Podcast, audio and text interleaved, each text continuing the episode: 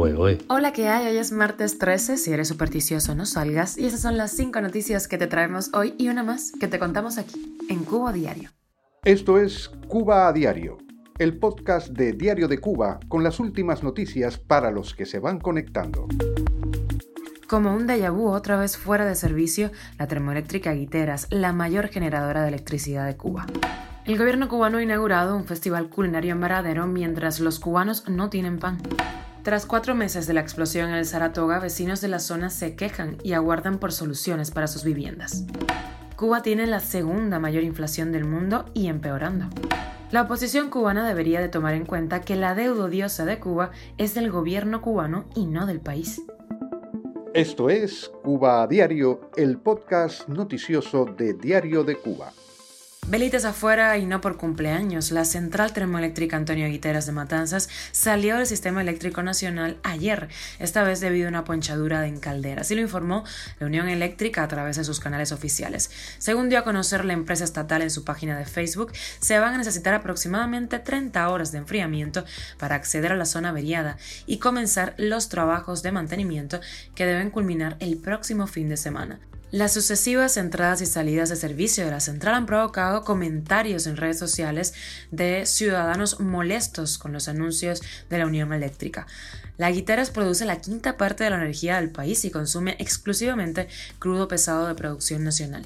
Los cubanos llevan más de un año sufriendo apagones que se han incrementado y prolongado durante los últimos meses. La semana pasada, Roberto Morales Ojeda, miembro del Buró Político, amenazó con responder de manera enérgica a quienes se manifiesten por los apagones. Y el primer ministro, Manuel Marrero, dejó inaugurado en el principal balneario de Cuba la séptima edición del Festival Internacional Varadero Gourmet, un foro gastronómico para el turismo que es celebrado mientras se agrava la escasez de alimentos y el gobierno además raciona el pan de venta libre ante, según las autoridades, la escasez de harina. Con sede en el Centro de Plaza América, el encuentro sesionará hasta el próximo 15 de septiembre y según sus organizadores procurará potenciar principios de la cocina saludable, sostenible y la soberanía alimentaria, así lo reportó la estatal Agencia Cubana de Noticias. La cita quiere renovar las ofertas de las instalaciones turísticas y posicionar a Cuba como destino de calidad en restauración, bares y cantinas. Cuba a diario. Tras cuatro meses de la explosión en el Hotel Saratoga, los vecinos que se vieron afectados siguen en la misma situación con sus viviendas y desesperados. La ciudadana cubana identificada en Facebook como Bárbara Tenreiro mostró en una directa el estado actual de su casa y la de sus vecinos en Prado 609 tras la explosión en mayo. En el video se ven habitaciones llenas de escombros, como si no se hubiera hecho nada en el lugar. Ahora los vecinos también se enfrentan al robo de sus cosas. Ellos no se llevaron algunas de sus pertenencias por peligro de derrumbe en esa zona y se han encontrado con que les han robado todo. Cuando preguntan a los encargados de vigilancia, nadie les ha dado una respuesta.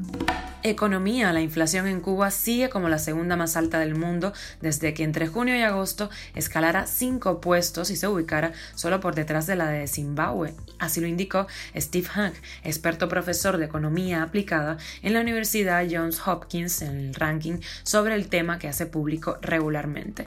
Del 135% estimado a la altura del 21 de agosto, el 8 de septiembre había trepado al 158% esta inflación. El ranking de Han se da a conocer justo cuando el valor del dólar, el euro y la moneda libremente convertible en el mercado negro cubano han dejado atrás los récords impuestos por la moneda estadounidense durante el periodo especial de la década del 90 para alcanzar el domingo los 160 pesos cubanos. Cuba a diario. Y seguimos con economía, esta vez hablamos de deuda. En 2011, China perdonó a Cuba 6 mil millones de dólares. En el 13, México la eximió de pagar 487 millones. En el 14, Rusia hizo lo mismo con 35 mil millones y en el 15 el Club de París condonó 8.500 millones que adeudaba la isla. Así se lee en un artículo de Rafaela Cruz en Diario de Cuba. Aún después de tanta clemencia en 2017 el gobierno cubano reconocía seguir debiendo 17.800 millones de dólares, un monto que por supuesto ha ido aumentando. Cuba hizo su primera y única aportación en la jerga técnico-económica mundial allá por 1890 28, cuando el gobierno interventor norteamericano se hizo con el control de la isla y heredó la deuda externa creada por las autoridades españolas. El pueblo cubano, extraoficialmente representado por Horatio Rubens y Gonzalo de Quesada, exigió en ese momento a los yanquis no asumir tales obligaciones financieras, alegando que habían sido contraídas sin consentimiento ciudadano. Popularmente se le llamó a aquel compromiso deuda repugnante, hoy se le llama deuda odiosa, para designar pues aquellos compromisos teóricamente nacionales que son creados por dictadores y con la complicidad y alguna ingenuidad de instituciones y empresarios foráneos con el objetivo de que quien financia dictaduras sepa que no podrá cobrar cuando éstas caigan, el Nobel de Economía Michael Kremer propuso la creación de un organismo internacional que dictaminase cuáles gobiernos eran repugnantes para que las deudas contraídas se cancelasen automáticamente cuando cambiase el régimen.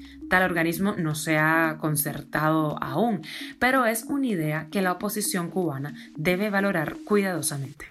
Las noticias extras, música, el próximo jueves y viernes porque estará de concierto en Madrid, en la sala Galileo Galilei, Carlos Varela, que luego va a continuar su gira por España, pasando por Valencia el 23 de septiembre y va a culminar en Suiza el 30 de septiembre. Y el actor y humorista cubano Ulises Stoirac manifestó su solidaridad con el cantante y compositor Emilio Frías, director de la Orquesta El Niño y la Verdad, quien sufrió censura durante un concierto el pasado sábado en la Casa de la Música de Galeano, en La Habana, cuando intentaba cantar un adelanto de su tema contestatario Cambio. Esto es Cuba a Diario, el podcast noticioso de Diario de Cuba, dirigido por Wendy Lascano y producido por Raiza Fernández. Y hasta aquí llegamos, gracias por hacernos parte de tu rutina. Hoy es el Día Internacional del Chocolate y el Programador, así que si conoces a uno, regálale un chocolate. Nos puedes encontrar en Spotify, Apple Podcasts y Google Podcasts, SoundCloud, Telegram y síguenos en nuestras redes sociales. Yo soy Wendy Lascano y te mando un beso enorme.